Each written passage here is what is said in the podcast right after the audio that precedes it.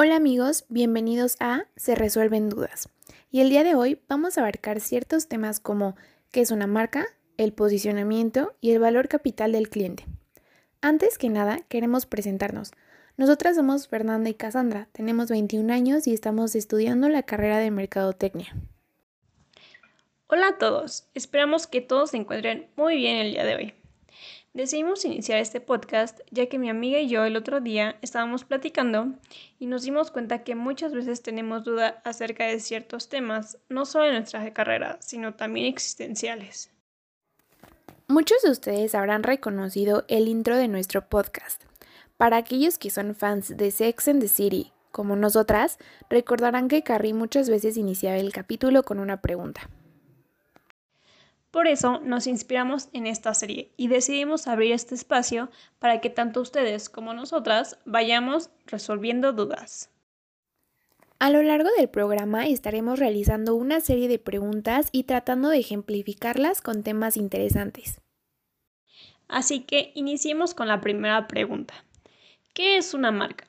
Si nos vamos a la definición como tal, pues una marca puede ser un nombre, un término, alguna señal, un símbolo, un diseño o alguna combinación de todos estos, que identifica a los productos o servicios de una empresa y los diferencia de sus competidores.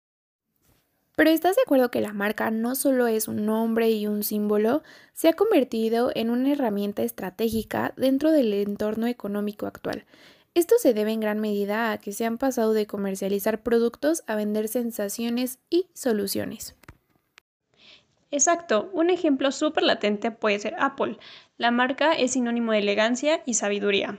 Y su competencia, que es Microsoft, aunque su producto puede ser muy similar, como son las computadoras, venden un estilo de vida completamente diferente y van dirigidos a targets completamente opuestos. Tenemos que recordar que las marcas tienen elementos identificadores y modificadores. Los identificadores son tangibles y atacan los sentidos del consumidor, y los modificadores atacan los sentimientos. Bueno, ahora vamos con ¿qué es posicionamiento? El posicionamiento es el pilar de la estrategia de marketing. Con esto, la marca da a conocer sus atributos, sus ventajas y su promesa básica. Con esto podemos identificar los puntos de diferenciación entre cada marca. Hay distintos posicionamientos, costo, diferenciación y enfoque. Este último es cuando la marca elige enfocarse en un nicho en específico. Un ejemplo de posicionamiento de costos podría ser Bodega Horrera. Hasta en su logo lo vemos, es el de los precios más bajos.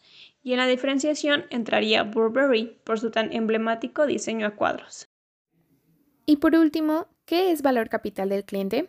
El modelo del valor capital basado en el cliente tiene como finalidad identificar o comprender lo que se encuentra en la mente del cliente.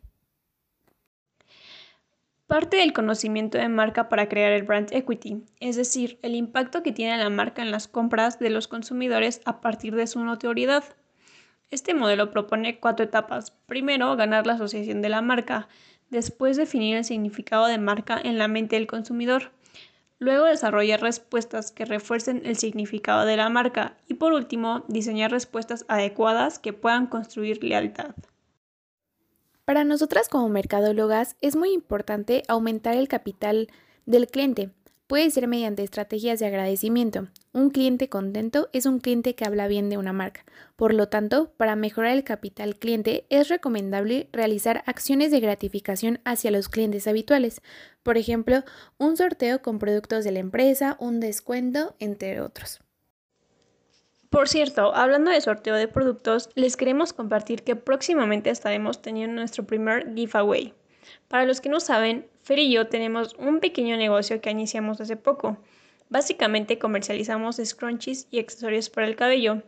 Nos pueden encontrar en Instagram como arroba-tuglam. Tenemos una gran variedad de productos y próximamente meteremos más. Nos ayudarían muchísimo compartiendo nuestra página y obvio cuando tengamos el giveaway pues que participen. Se nos acabó el tiempo por el día de hoy, pero a la siguiente estaremos resolviendo más dudas y si tienes una en específico, puedes mandárnosla y con gusto la estaremos incluyendo en el programa.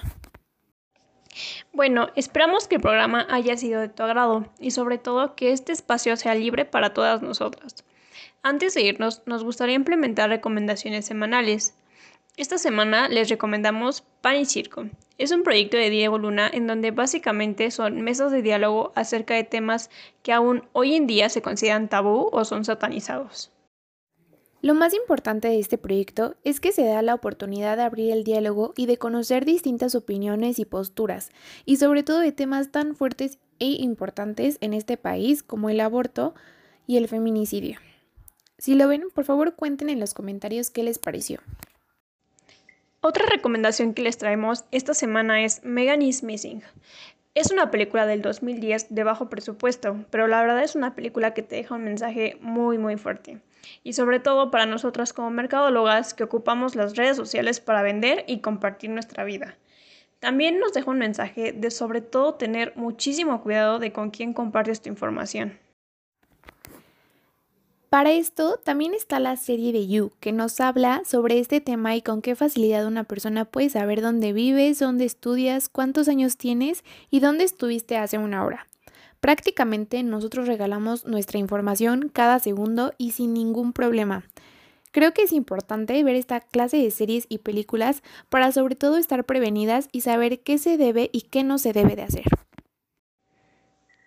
Pero bueno, al menos nosotras como mercadólogas entramos de nuevo en un dilema. Si la gente no compartiera tanta información y regalara tantos datos de consumo, nuestro trabajo como mercadólogas sería muchísimo más difícil.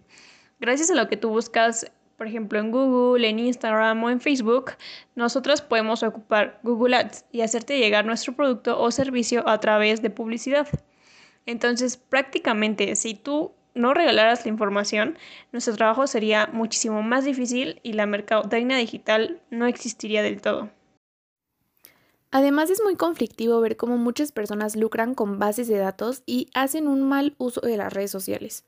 Al final no nos queda más que ser éticos como profesionistas y como usuarios. Esperamos que vean nuestras recomendaciones y sobre todo que se cuiden. Los esperamos en el siguiente capítulo. Esto fue Se resuelven dudas.